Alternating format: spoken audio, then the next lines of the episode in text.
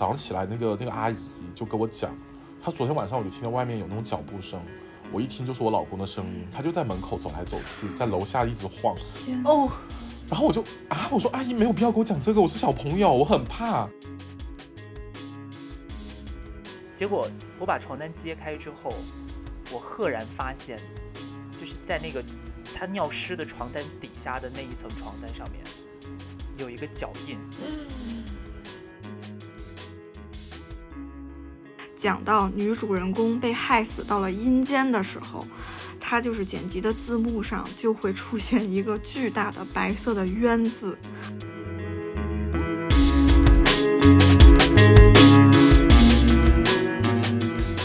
各位听众朋友们，大家好，我们这里是霍尔斯户，我是 Layla New Green。我是 Jimmy Fan，我是 Ginger Rose。天哪，太可怕了！对，我们就是要现在要聊鬼故事。真的，哦好喜欢这个话题今天要聊鬼故事，现在很可怕。也是在 over 不没必要。虽然就是就是也不到就是，也是也是，我们就赶紧就把第一个鬼故事给讲起来，就是马上 马上要到可能中元节了吧，大概还有半半半年的时间。半年的时间，明年 也是快，马上就要到了，马上就要到时光如梭。真的真的，我觉得鬼故事的话，大家都会有来吧，Layla 要不要给我们抛砖引玉可一下？以，我就是你先分享一个小故事吧。小故事哦，我想一想。哦，就是我的那个小故事，可能嗯，对我跟大家先讲一下，我小学的时候，也不是小学，初中学，有一年晚有一天晚上睡觉，然后我就在家着睡的时候，因为夏天嘛会很热，然后我们就会点蚊香，然后蚊香，我当时是睡在一个木板床上面，那个就单人的木板床，然后是靠着墙的，然后蚊香是放在我那个睡离我的床大概有一米五的距离的地方，就还蛮远的，就放到中间。很精，确，就是一米五，一米五吧，我大概比比了一下，一一米五几米五二大概那种距离，对。然后呢，我就在睡觉的时候，晚上睡着睡着，就突然闻到一股烧焦的味道，我就，哎，我说怎么东西着火了吗？然后我醒来一看，我那个床的大概有三分之一的角都被烧了，就是就是那个火就蔓延上来，就真的非常的可怕，我吓得一下子就是没有烧到我的身体，然后，呃，就是那个我都看到我的被子就烧是真的是着火了真的，就那种小火星一点一点在烧那种，就是你知道它那个，我都不知道是怎么烧着的，OK，就嗯非常的可怕。然后我半夜起来，我爸也惊呆了，我的床被烧了三分之一，就是那种有有烟熏味，然后我整个人就到现在我都不知道是怎么回事，就特别的诡异。完了，完了，这就是一个大家在夏天的时候要注意，就是蚊香的安全使用。但是根本就点不着啊！不要离床太近。没有，我我说一米五的距离，我就想强调这个事情，是我被子，我哪怕是扔下去再拖回来那种都扔不着的那种。我那个被子就一米二的宽度，其实就我都不知道我那个床怎么烧起来是。风把那个蚊香吹得离你的床越来越近呢？蚊香那么重哎，我们家睡觉的时候晚上，对呀、蚊香怎么会吹得对呀？下面有个底盘呢。这个故事就我到现在都无解，我整个被子被烧烧了三分之一，这种棉絮棉花被，然后我自己也没有被烫到，就也蛮可怕的。哎，这真的是一个细思极恐的故事。是，那畅姐知道有什么反应吗？她可能去求神拜佛了吧？对啊，她那么迷信，他去求神拜佛，然后让佛祖给我保佑我之类的，然后就算了一下，也是保佑你安全长大了。对，也是安全。哎，但我好想知道是为什么，因为你知道这个故事刚开始第一耳朵听的时候就觉得，就觉得还好啊，这不就是一个安全的，就是家庭安全问题啊，用火安全问。题，对啊，但是不是这根本就不是用火的问题。我记得我那个被子就特别的窄，其实我那个床是一米二靠着墙，然后一米二再再加一米五，两米七外的距离有一个蚊香，而且蚊香它不会崩啊，它不会。你们烧蚊香的时候，那蚊香是不会到处乱崩的那种啊，又不是点火。对，它是就是变成灰，然后就撒下去嘛。对呀、然后就不合理，整个事情我到现在没有搞明白过怎么回事啊！我的床被烧了三分之一，啊，很可怕。这很恐怖，从脚有点可怕就越想越而且是从脚，对，从脚那边开始烧的，是什么东西点的、啊？而且如果你没有发现的话，可能就比较危险。就过去了。倒也不是，这是有可能会有生命危险的事情。是啊，就是鬼故事加生命危险。而且而且你仔细想，你真的不知道到底是什么东西有可能会点到它哎。你怎么想都不可能点到我的被子，我就是抛出去，然后烧着再拉回来那种，还差不多。而且夏天我就蚊香那个盖了一个毛巾火，你被如，果真的拿被子盖上去的话，它应该会又因为缺氧灭掉吧？不会对，它的明，它没有那么多明火。啊，不会，它就是一点点烧，就是你啊感觉就像火、火烧过了之后，不是燃起来。的时候，蚊香是在你的床角吗？蚊香就这点我没我记不得了，其实，但是我记得蚊香就还是在烧的，而且那个没有什么样的动静，就很诡异可。怕。可能然后可能是蚊子点的，就是你想拿点有可蚊香能是蚊熏我，老子蚊子，报复你。老子然后它直接烧着了，飞到我床上，对对，那得多大个儿的蚊子？飞飞蛾扑火，一个现代飞蛾扑火的故事送给大家。太奇怪了啦！哎，但因为你知道我其实我其实对于 Layla 的故事，就其实一开始我听说 Layla 今天要讲故事的时候，我心里面其实还有点期待，因为我觉得 Layla 的背景故事，等一下，好可怕！什么？怎么了？我刚才突然间听到一股莫名其妙的电流声，哦，是我这边那很。正常啦。不是是那种很很奇怪的电流声。Anyway，就是可能我们这期节目要火，就是 就是之类的吧，电火。就我听说 Layla 要讲故事的时候，我其实蛮期待的，因为我一直很好奇，就是因为西南地区，尤其是像那种就是云贵川地区，可能又不是比较城市的地方，就会有很多很有趣的，然后又很恐怖的都故事、啊。市都市传说，对啊，我不知道你们那边有很神没有秘的故类似。的故事，因为我好想听这种，你知道吗？但是那会儿其实更多是恐惧感，因为我小时候是住在山里面，对啊，所以真的就是很多。可是我那会儿我不是什么敏感体质，这么想的话，我没有，因为我那时候小时候走山路，我们是没有路灯的哦，都是月光照的。然后你想，就月光照的那个特别的亮，那个对月光仙子，那台湾的翻译了。我就顺着那个路走，然后经常会在路边发现一些醉汉，包括我爸。这真的假的啦？什么鬼？走着走着，你爸趴那儿，我爸就坐在路边上，可能他喝多不敢回家，然后被我回家撞见之类的。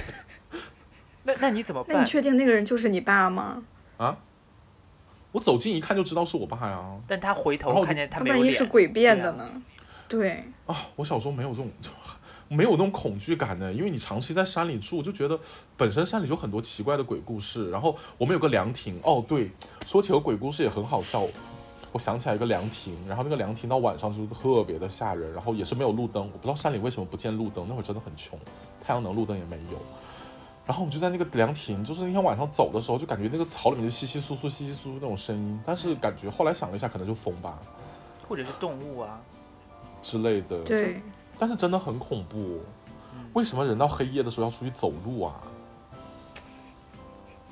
我们今天是要讲鬼故事，不是让你问为什么人在黑夜要走路，就是人什么时候都可以走路，黑夜当然可以走路，为什么黑夜不能走路？很吓人，很吓人。我只是害怕，就现在现在想起来是蛮害怕，但小时候胆胆子真的很大呀。那会儿就敢敢往山里冲。我们山里经常会有那种，就是比方说，呃，拐小孩的那种事情存在嘛。就是那会儿，嗯，包括现在那种人贩子的问题也是存在的。就很多就是会有这种奇奇怪怪的拐小孩的事情，然后也蛮恐怖。我我还补充一个，我小的时候我就是我妈陪我上小学，然后我们就租了个房子，那个房东是一个东北的大姐，然后她她小的呃什么，应该是她是一个寡寡妇，对她老公就是去世了，就是因为去河边钓鱼然后淹死了之类的。我们那边很多这种问题，大家也要小心，听众朋友们要注意安全，不要去河边。下就。没了。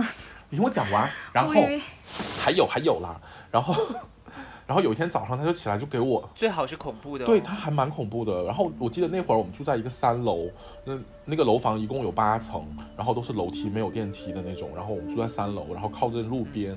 然后有早早上起来，那个那个阿姨就跟我讲，她昨天晚上我就听到外面有那种脚步声，我一听就是我老公的声音，他就在门口走来走去，在楼下一直晃。天哦，然后我就啊，我说阿姨没有必要跟我讲这个，我是小朋友，我很怕，我还在住你们家，你给我讲这干什么？然后第二天你那时候跟阿姨讲我是小朋友，可能阿姨就是单纯的不想让你再住她家了啊，也有可能哈。对，但是真，她给我讲了不止一次这个事情，她每次早上起来都会跟我说，昨天晚上她又来了，就在就在我窗边走。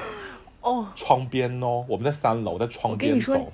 你真的是窗外就是窗外就是悬空的，对对啊，好莫名其妙。？Oh my god！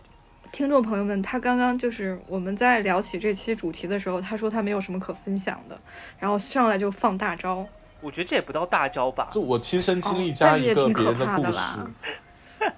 但真的蛮可怕。后来我就跟我妈说，我就告状啊，我说妈，我不要住这里，很吓人，然后就搬家了。嗯，你妈应该很快就会搬对，我妈，对你，妈应该听到就没有任何理由就是让我们搬。啊因为吓到了我的小朋友。没有，因为因为雷亚的妈妈就是一个还蛮蛮信这些东西的人，就很害怕这些事。是我妈就是一个大迷信鬼。对啊，那金正，你们这边有什么故事要分享吗？没有，因为我我其实当刚才想接一个这样，就是因为你知道我们说。有时候就像鬼故事这些东西，你离山越近，其实你就是你离你离什么东西越近，来自那个东西的恐惧，你就会把它编成故事，就会越来越多。就比如说你像台湾，因为山很多，所以就会有一些，比如说山妹的故事啊，或者之前讲什么红衣小女孩的故事啊，就都会都是跟山有关的。是，所以我就在想说，你们那边比如说会有在山里面会有拐卖小孩啊，或者什么的故事，这个肯定就是你知道是拐卖小孩肯定是人的人的恐怖嘛，但就没有什么就类似比如说山山神啊，或者山里面的鬼啊之类的故事吗？有啊，就孤魂野鬼啊，那种还是蛮多的。我们那边有一些奇怪的地方，可能埋了一些人，就长辈可能让我不要去啊。我哦，你看你们看过鬼火吗？其实就是一个化学的现象，但是小时候真的很可怕。啊，就是白磷嘛。对我真的就是有那种感觉，小时候有看到过很多，是不知道为什么去看那些东西。啊你是亲眼见到过鬼火？我看到过，有看到过绿光我，Green light right here。来，I'm searching for you。对，就是鬼火，在小时候你看的时候会觉得特别的恐怖，然后就感觉就是一直在跳来跳去，跳来跳去那种。现在看也很恐怖，好吗？我都没有见过，我都没有，我也没有见过。我刚想说，因为我小时候一直听说，听人家就在那边解释说，哎，鬼火的原理是什么？鬼火的原理是什么？对，我就知道这个原理，但是我真的就是人生当中没有见过这个东西。因为理论上，理论上讲，就是人去世之后要要把它下葬，它可能隔了很多很多东西，比如说棺椁，然后还有一些墓地什么之类的，就是坟呐、这样子。他如果看到鬼火，说明他的骨头是暴露在外面的，它才可能引起一些化学什么燃烧的现象。嗯，要有所以。就说明他们那边有很多就是没有经过，嗯，就是隆重下葬的过程。对或者会不会是动物的尸体？啊，也有可能，也有可能。我们山里有很多奇奇怪怪的动物，嗯就是我就是想问一下，有没有什么山里面有趣的事情？就是因为我觉得山确实是一个蛮奇怪很神秘的地方，对，因为除了鬼，还有一些比如像什么修仙呐、仙人的事情啊，应该也有吧，类似。哎，我那个地方应该没有什么庙宇，我住的那个地方还比较原始，就是真的是深山里面那种，就可能有一些在山里的居住的当地人，就是村民那种的，嗯他们就是当地的彝族嘛，会比较多一点。他们的鬼故事还好吧，他本人。就没有怎么样啊，啊，你有听过他们的鬼故事吗？我？听不懂啊，他们讲彝语啊，那当然是还好啊，你就听不懂，在那边说个屁啊！彝语，彝族是一个只有语言没有文字的一个还有一个民族，但现在有文字了。但彝族很古老，很彝族好像比汉族还要古老，嗯哼，而且彝族有古彝文的古彝文好像是很，古彝文好像是从甲骨文直接演变过去的，对。Anyway，所以还蛮厉害的。其实。Anyway，那你们讲一下你们城市的一些都市传说的鬼故事吧，不然我们从山里到城市里面来，那我先来一个吧，我这个故事你们应该都听过，你给观众朋友们讲一下。大家可能大家可能都知道，我就是一个你知道女巫嘛，对，是就是比较敏感的体敏感对我就是。有一些莫名其妙的事情。然后，呃，这个事情其实如果大家有听我们上一期节目的话，应该知道，就是我跟 Layla 第一次见面的那个地方，是，也蛮灵异的那里。是那个同性恋 party。也是在那个同性恋 party 的那个时间段的时候，我那时候住在北京嘛，然后我就住在一个某一个地方，小区的名字我就不说了。然后那个时候我是跟一个女生一起住，那那个女生呢，我们就叫她眼影女好了。因为他特别喜欢画那种灰黑色的眼影，他本身人又很苍白，就是我们刚认识他的时候，他是因为我们也都是大学同学嘛，跟我跟 Jimmy 就 Jimmy 也认识他，然后那个女生就是我们刚认识她的时候，她就很喜欢画那种就是灰黑色的眼影，反正就是你看到她的脸的时候，就是眼影，就是没有别的东西，你就只能看到女鬼对，所以我们就就还，但是后来他就是妆妆法上面有很大的进步，后来很还蛮漂亮的其实。然后，anyway，那时候我就是在跟那个，我们就跟严我在跟严颖女住，但我们因为当时住在同一个房间里面，我们睡一张床。然后那个时候他有一次就是要去，因为他的上班时间是比较比较晚的嘛，就是大概呃应该是上午十点多，就早班的话是十点多到呃六七点这样，然后晚班的话可能一点多到十点多这样。然后他那天应该是一点多，但因为一点多你肯定加上吃饭什么就要很早就出门嘛。然后我那天因为我那个时候等于说是辞了职之后，再帮我那个朋友在做创业的事情，就是我跟蕾拉第一次认识的地方，在做那个事情，所以我其实时间比较自由。然后那天我就起得很晚，大概两点多三点多才起来。然后因为我起来的时候，我最那那段时间真的不知道什么，我真睡很多。然后我起来的时候，就严英女已经不在了，她已经走，她已经去上班了。然后我就，然后我们租的那个房子真的就是也很差，反正整个就是环境没有很好。然后我就准备说收拾收拾，OK，那我就就去就去那个呃创业那边去帮帮忙。然后帮完忙之后，我就回到家，大概其实也就四五点钟的样子，因为我就过去看了一眼，然后就回来了。回来之后，因为当时其实呃我们还有另外一个朋友，我们叫那个朋友二哥，就是 因为他当时。呃，他当时我们有一天在北京三里屯逛的时候，然后他看着那边在卖小狗，他买了一只狗，然后他说他爸妈当时住在他们家，他又不好意思带回去养，所以就先寄存在我们家一只狗那时候。然后那个狗狗就它不太会认厕所，因为它很小，所以它有时候会在床上尿或者什么的。然后我就觉得就是，就每次都很烦嘛，就想说把那个要是洗床单或者什么的就很麻烦。然后那天我回去之后，我又看到他在那边就是床上尿了一泡，就在正中间尿了一泡，然后当时就很生气，我想怎么又尿？然后我就准备把那个床单揭开，然后去洗。结果我把床单揭开之后，我赫然发现，就是在那个他尿湿的床单底下的那一层床单上面，有一个脚印，是湿的脚印，而且，我当时有一点。有一点有一点懵，你知道吧？就我当时不知道是什么东西，你第一眼看上去的时哦，候，你以为是狗的脚印，可能是。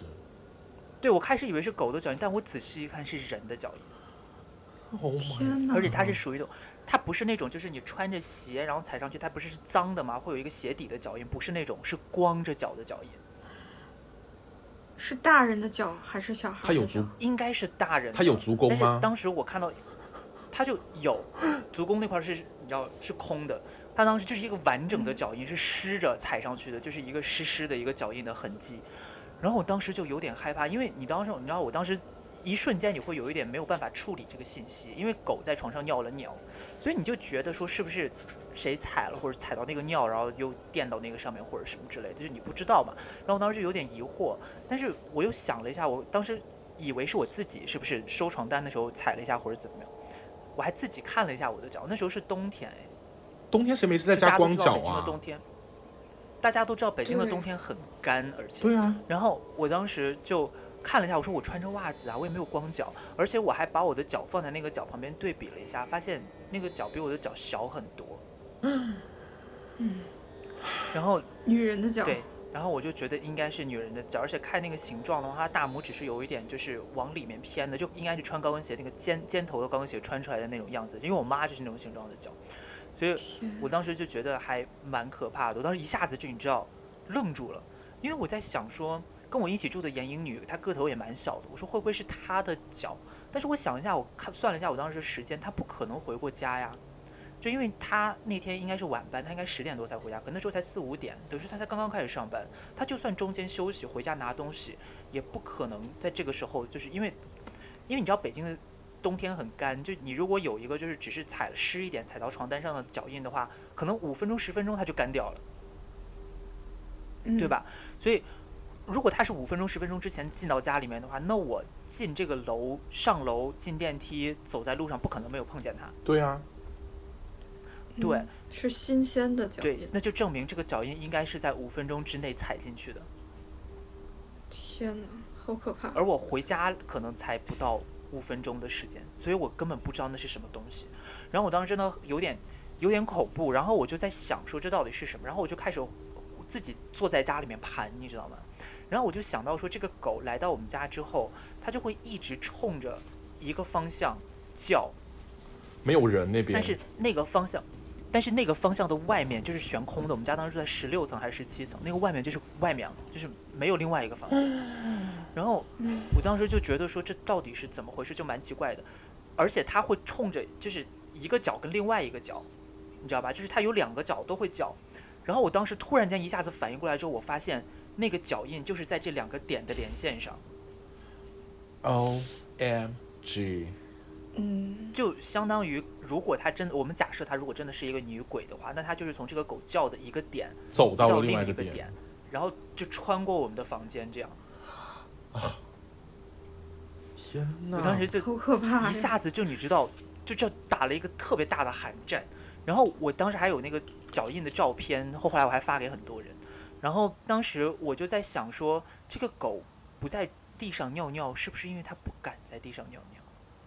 有可能有人挡着。是，对或者他对他对狗做一些什么威胁性的事情。对，所以我当时听到之后，我就巨害怕，然后我就立刻就没有管那个严英女在没在上班，我就打电话给她，然后严英女就说：“ 你这样告诉我这些事情，你让我现在还怎么上班？”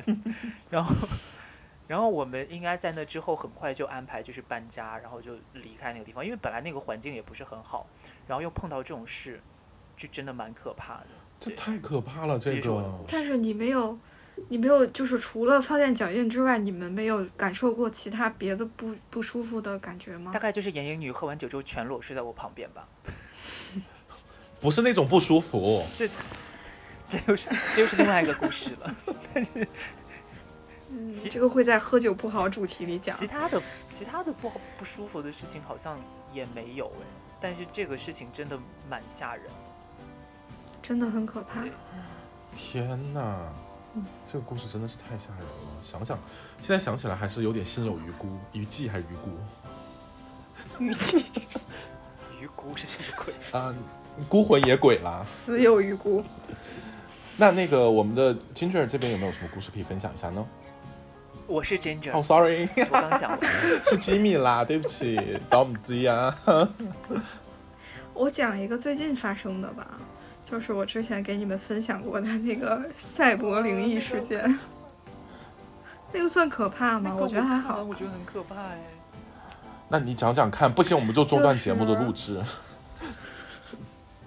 也也是没有那么可怕了。讲一下看，来来来，就是我，嗯，我姥爷他今年八十八岁了，然后他特别喜欢就是京剧，他是一个戏曲爱好者，然后他想在利用自己就是这个嗯余闲余余余暇时间呢，就是做一些跟京剧有关的事情。然后他就想做一个京剧类的自媒体，就是把自己去认为比较有趣的，嗯，京戏，他就是嗯自己就是做一个赏析，然后成为一个节目，然后呢，他就是找了一个他的学生来帮他做这个剪辑的工作，就是他的那个嗯，就是老爷的他的嗯作品的内容呢，就是他来做这个京剧的赏析戏。呃，就是他自己会讲解一段关于这个戏曲的信息和介绍，然后再插播一段，就是整个这个这个戏曲的这视频，就是表演的视频，就是这样，嗯、放一段视频，然后说一些话这样子，然后这个剪辑的工作就交给了他的学生，然后呢，因为我们我有他学生的微信嘛，就是嗯、有一天就看到他学生发了一个。呃朋友圈，就是讲最近他在剪辑视频的时候发生了一件怪事儿。嗯，就是在我姥爷他在分享呃《炸判官》这出戏的时候，然后他在剪辑的过程中呢，就出现了一些技术上的问题。我我现在来念一下这个，就是他学生的这个朋友圈吧。他说，京剧《炸判官》说的是无赖李宝图财害死少女柳金蝉。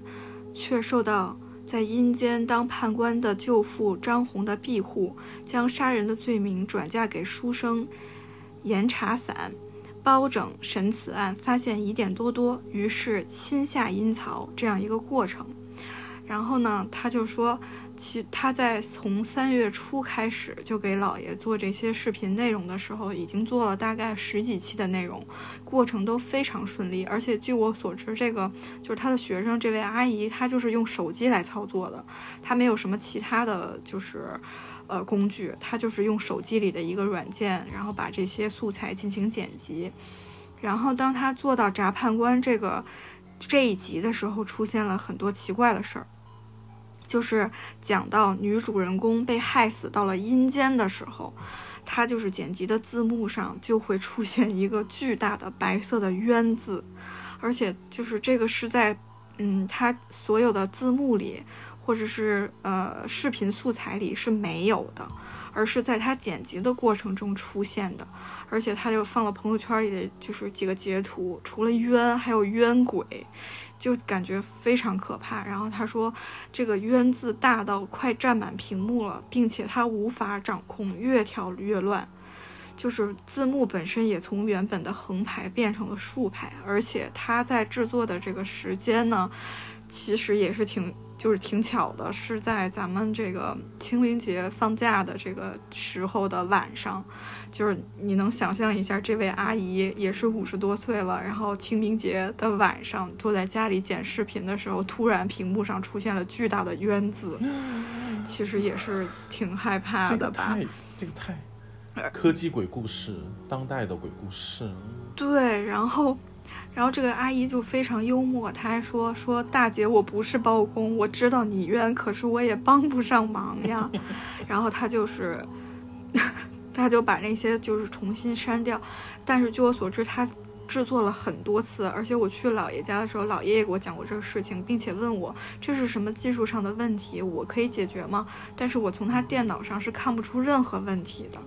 就是这个，就是在他剪辑的过程中才出现的，而且除了“冤”字之外，他还出现了什么给判爷叩头这样的字眼，就是我不太清楚这个具体是怎么，有可能是戏词里出现的台词，也也有可能是一些别的什么东西。然后，嗯，这个这个阿姨就说她在反复说，意思是你找我也没有用。然后就是我，我也管不了你这些事儿。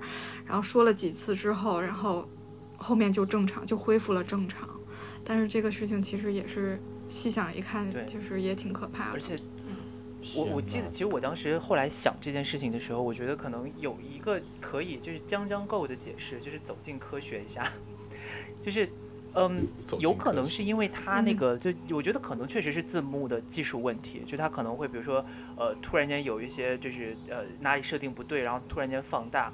但因为他那个字幕，可能他那出戏，因为他炸判官那出戏嘛，所以他那出戏的台词里面可能冤呐，或者给判爷判爷啊这类的词出现的频率比较高，所以他就比较容易被就是随机选到的时候比较容易出现这些词。我觉得倒有可能是因为这个，但是你想，它是发生在清明节当天呢。对。而且，真的真的还蛮奇怪的，就它，而且其他字完全就没有出现，只是出现了冤，对，冤鬼。我给 我我来，我来我来分我来分析一下，大概分析一下，从技术的角度来给你讲一下，就是首先它那个字幕肯定是有深度学习这种东西，我觉得就是可能有个库，他会把你的词，就是可能高频的词语都拿去就是学习一下，然后。帮你做了一些，他可能有些预设的特效，就给你做出来这种感觉，就是就是人工学习嘛，就可能稍微呃合理一点的解释吧。我觉得他就把这个东西给你自动放大，他肯定想说你讲到这个地方的时候，正好就是这个字出现频率最高或者剧情最最张扬的时候。但是我觉得没有这么智能吧？我觉得应该对，而且他都他都剪了十几集了，那每一季那之前的那些每一集里也都也都有很多高频的词出现。但是只有闸判官这一出，而且只是出现了冤字，对，就觉得，嗯，就是这些巧合罗列在一起，反正让人背后发冷了。就确实蛮可怕的。是，我当时看到之后，我也觉得就是真的背后一凉，背脊发凉。对。我其实还有很多很早以前的故事啦，但是我先讲一个，就是相对来说可能比较近的，是我在日本这边发生的一件事情。呃，这个我应该给你们也讲过。就因为你知道我特别爱分享这些事情，所以一一旦发生，我都会先给你们讲。就是呃，因为我现在跟我的男朋友跟我伴侣住在一起嘛，然后去年还是前年的时候，因为他也在读博士，他也在写博士论文，所以他最后有一段时间很痛苦。然后呃，那段时间应该是去前年冬天的时候，应该去年年初还是去年年初的时候，他有一段时间就是莫名其妙的，他的那个腹部很痛，下腹部非常痛。然后就不知道为什么，然后后来他还觉得说是不是肠胃有什么问题，他还专门去做了一个全面的肠部的检查，因为那检查特别痛苦，你要吃很多东西，然后把那个肠先排干净，然后再去照里面什么之类，反正就很痛苦。然后做完那个检查，他专门为了这个去做检查，但是做完一圈都没有没有发现任何问题，然后他就一直觉得，但他一直觉得不舒服，很痛。然后我当时也不知道是怎么回事啊。然后有一天晚上我在睡觉的时候，因为你知道我们在这边是睡地上嘛，榻榻米我们睡地上，然后我是睡在靠门的位置。然后那天我们，因为我们家养了一只那种就是雪貂，然后那个时候是一只，现在很多只。然后我们当时那个雪貂，因为它住在，因为它有时候会来我们这个房间睡觉，所以我们会留一个小那个门会留一个小缝。然后我当时推拉门会留一个小缝，所以其实你要是不知道这个事情，其实还蛮可怕的。就你睡觉的时候推拉门留一个缝，能看到外面，其实蛮恐怖的。然后我当时晚上睡到一半的时候，我就突然间惊醒，因为我曾经也有很多这种经历，就是半夜会突然惊醒的这种。然后呃，而且我遇到过，对我基本上我经常会这样，就是半夜，而且一定是三点多的时候一定会醒一次，而醒的时候巨清醒。所以那一天也是同样的状况，就大概两三点的时候，我就巨清醒，然后就睁开眼睛，但睁开眼睛我就看到门口站了一个女的，就是一个穿着白衣服的女生，然后站在门口，她头发散着，一直看着我，但不像是那种，就是传统的鬼故事里面那种，就是非常脸脸煞白、很恐怖的那种形象，就是一个穿白衣服的女生散着头发的形象，呃，那也很可怕站在那边，然后看着我，因为我是睡在地上嘛，所以相当于她非常高，然后我。当时就瞟他一眼，我说，我当时感觉到的，就我接收到的信息，或者说我感觉到从他身上感觉到的气息，呃，第一个就是他看起来确实很可怕，同时能感觉到死亡的气息，但另一方面我又能感觉到一种就是母亲的那种爱，你知道吗？就妈妈一样的那种爱，我能感觉到这两种同时存在。然后我当时还觉得这还蛮奇怪，到底是怎么回事？但当时突然间又有一个想法在我脑子里面，然后突然间冒出来，就说。她是疾病，她是灾难，就有这个声音在告诉我，就说这个女的。然后我就在想说，那如果她是疾病，她是灾难的话，她出现在这儿，我是不是要把她请走，我男朋友就能好？我当时心里是这样想的，所以我当时就在呃心里面就在就在各种默念说那个不行，我要让你就是请你离开，请你离开这样。然后过了一段时间，他就消失了。然后我当时他看他消失之后，我心里面就放下来，我就说啊，那就没事了，这件事情就就算这样过去好了。然后。第二天起来的时候，我还挺兴奋，我觉得一切都好了，感觉家里面的这种不好的能量被我清理掉了。然后我就想说，呃，去看看好了。然后我就找到了一位神婆朋友，就是呃，大家都知道嘛，就是那位，嗯，那位神婆朋友，就是那位。然后是他是他，我找到了那位神婆朋友，我就跟他讲了这个事情。然后那神婆朋友也很也很也很奇葩，就他就。我没有跟他讲任何事，我就只是跟他讲，我昨天晚上梦见一个女的来找我，不知道是怎么回事儿。然后那个神婆她就说：“你先别急，我帮你看一下。”然后他就说他冥想帮我连接一下，他是用的“连接”这个词啊，就是阿凡达的概念。然后，嗯，连一下，连一下。然后大概过了十分钟，他在微信上面回我，然后就说：“我刚刚帮你看了一下，你们隔壁最近是不是新搬来一户人家？因为那个时候刚好是三四月。”就我隔壁真的搬来一户新人，嗯，然后他说你们隔壁搬来那户人是不是叫秋元？然后我说我说不是叫秋元，但是第一个字确实很像秋，就是它是秋加一个草字头，嗯，然后后面是元字，西迪西迪龟对，就是就是那个字汉字里面没有，但是你要硬读的话应该是秋元。然后我就说虽然不是，但是你没有错，然后。他就就是他不认识那个字。对，然后我当时就想说，因为他隔壁搬过来是一对老夫妻，所以我就不知道是怎么回事。然后他就跟我讲说，这个女生应该是难产死掉的，或者怎么样。然后她应该是跟你男朋友有缘，所以你男朋友走夜路的时候就碰到她，然后就跟她回来了这样。但她可能是想求助，就她不是坏事，她想求助你。但因为因为你男朋友就是。体质什么的，是不可能让她出现在他，就是他看不到你，他看不到这个女人，所以他就只能通过我来求助，因为他嗯知道我能看到，所以他就是出现在我面前来找我求助。所以他说你感觉到的那个母亲的能量是对的，因为她是男 trans，她是妈妈，她是 mother。然后我就说哦，就是对，原来是这样。然后他说，他说。我我就说那我要怎么样去帮他呢？他说就是他可能需要就是给他做一个超度或者什么的，然后他就说你们家附近是不是应该有一个庙？我说对，没错，我们对家就对面那个，对，我就说他真的就什么都知道，就是全都说中，就是没有一点是不对的，你知道吗？然后他就嗯他就说这个女生的意思应该是想让你到后面那个庙去给她就是请个人帮她超度一下或者怎么样。然后但因为我想说这个事儿，因为你知道我男朋友不是信这种东西的人嘛，然后我跟他讲这个东西，我要过去找人又超度什么，这要动很大的的，就要有很大阵仗去做这件事情。我就觉得我可能没办法说服别人，我自己一个人又不好做，然后我就去问了另外一个神棍，就大家也都知道，就是那个那一位住在 Jimmy 附近的那一位。那个，然后我就问了那嗯一位朋友，嗯那位朋友就跟我讲说，呃，其实你自己也可以超度，然后因为你平时也有在做一些类似修行的事情，所以你其实也能超度，你可以试试。然后他就给了我一一一一篇经文，然后就说你就照着这个念就好了。然后我当时还专门为了这个事儿买了一串佛珠，就是一百零八个的那种。然后呢，嗯我就到了之后，我就抽了一个时间，就开始念，然后念念念念念念念，念了一百零八遍。然后念完之后呢，我就说看看这个事情到底怎么样了吧。然后我当时因为我有塔罗牌嘛，所以我就拿了一副塔罗牌出来，我就说抽一下，看这件事情会变什么结果。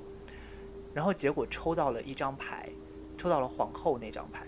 我不知道大家知不知道皇后那张牌长什么样子？就如果大家有玩塔罗牌的，应该是知道皇后那张牌上面就画了一个孕妇。嗯嗯而且是正位，天哪！而且是正位，而且他他画孕妇皇后那张牌正位的时候，代表的意思就是圆满。嗯，就是解就是决 OK 了对，所以一切事情你知道，就虽然你不知道他们到底是怎么连起来，但一切事情都是连在一起的。这好可怕。但是后来男朋友就你又做了一件好了是事，对，，后来后来我男朋友就好了，他就莫名其妙就好了。就是这个事情，其实我是想说，嗯，恰好你有这样的能力，但如果没有呢，他可能就是，首先那个女女生她一直是在痛苦里，她不能嗯得到超度，另外就是，嗯，像我们这种活着的人，也可能会经历一些折磨，受到一些折磨和摧残。对，就正因为你有这样的能力，他可能就是感知到了，所以他才过来找你，对不对对？但这个怎么讲？其实我从两位宗教人士那边得到的信息讲说，这个其实就是缘分，就是因为他就是人际关系是很复杂的，你就是你你跟我有关系，我跟他有关系，那我跟他之间就有一个远程的间接的关系，就这种关系其实很复杂很多。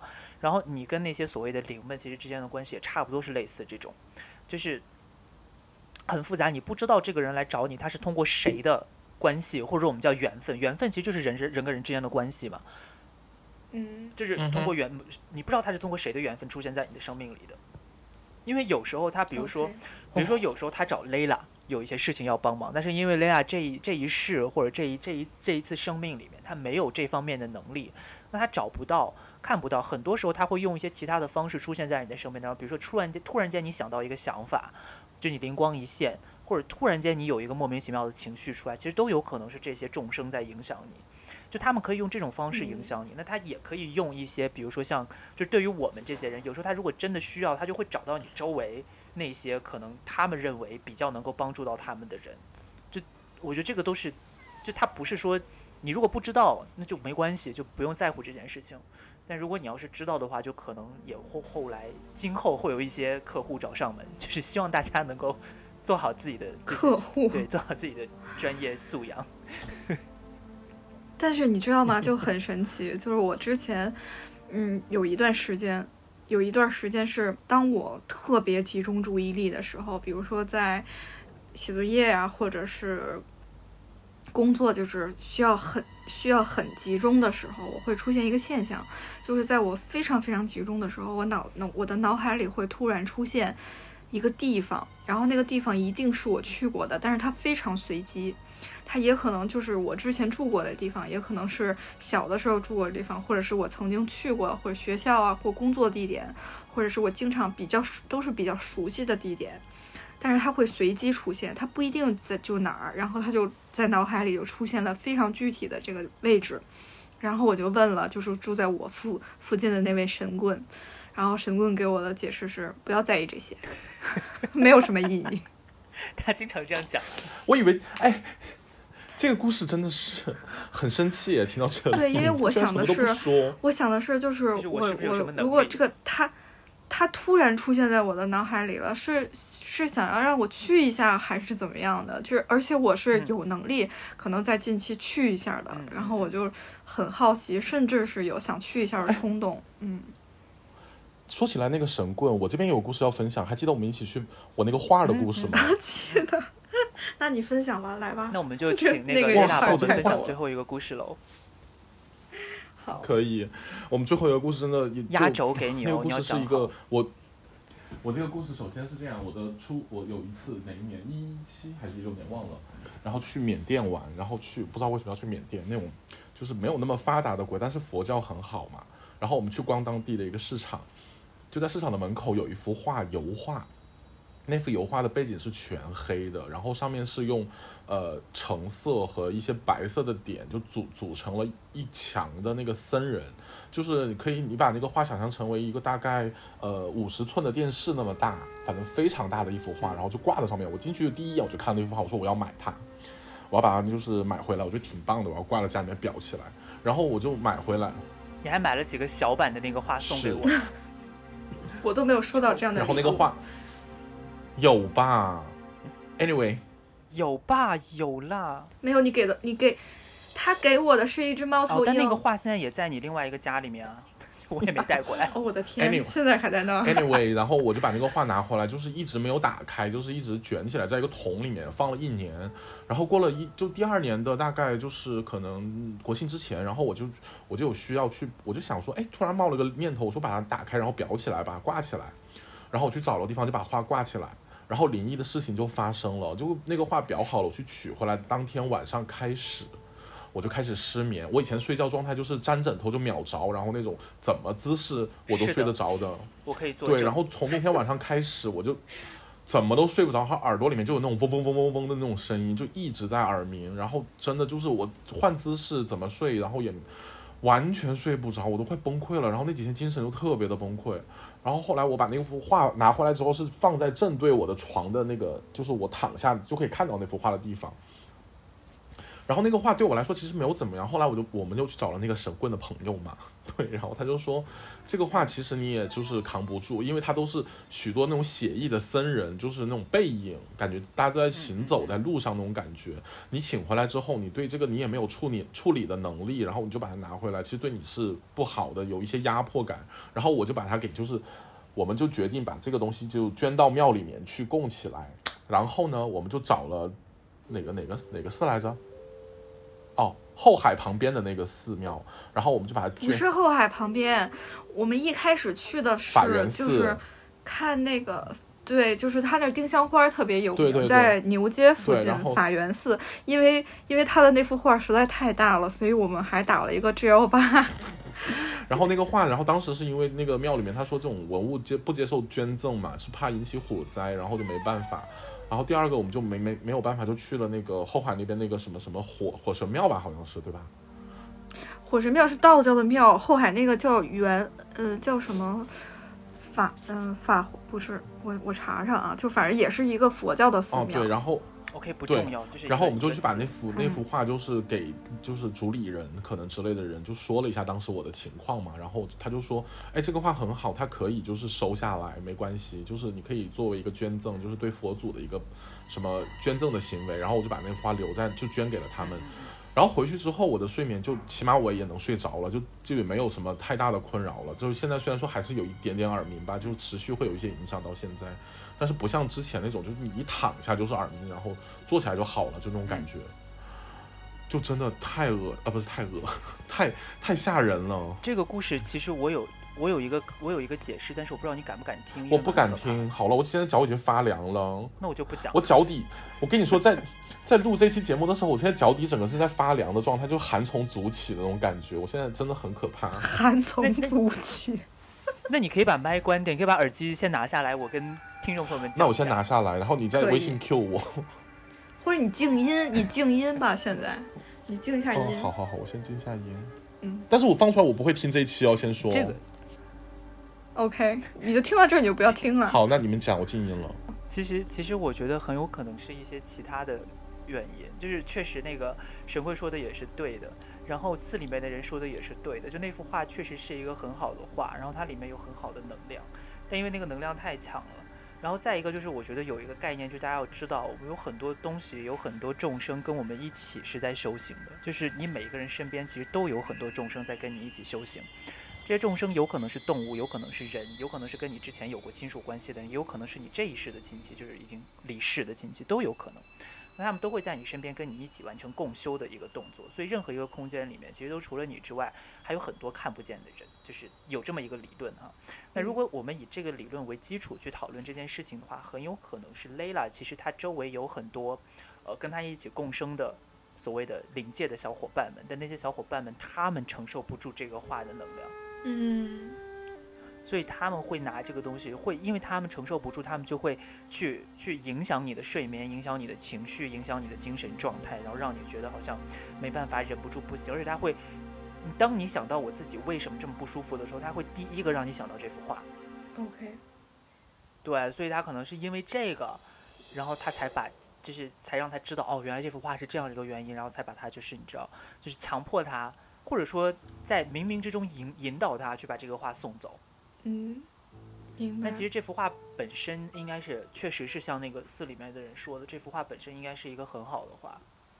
但是其实就是，呃，我们去捐画的过程也挺有趣的，就是他这幅画其实相当于缅甸那边有点藏传佛教的意思吧。嗯，其实我不太懂啊，就是这里面的历史啊还有文化，但是我们佛教，对我们去的那个首先去的法源寺，它是一个就是大乘佛教。大乘佛教的寺庙，就是 我都不清楚他们之间到底有什么连接，还是嗯，就是是不是可以怎么样？反正人家就是没有收嘛，人家就没收。然后好了，我我回来，你们你们有讲完了是吧？我回来喽。OK 讲了讲了一些就是没没关不无关紧要的，然后我们又去了就是后海的那个寺庙，就是那个寺庙因为比较小嘛，规模非常小，所以就是接待我们的人超级热情，然后还有很多就是大妈那种阿姨的。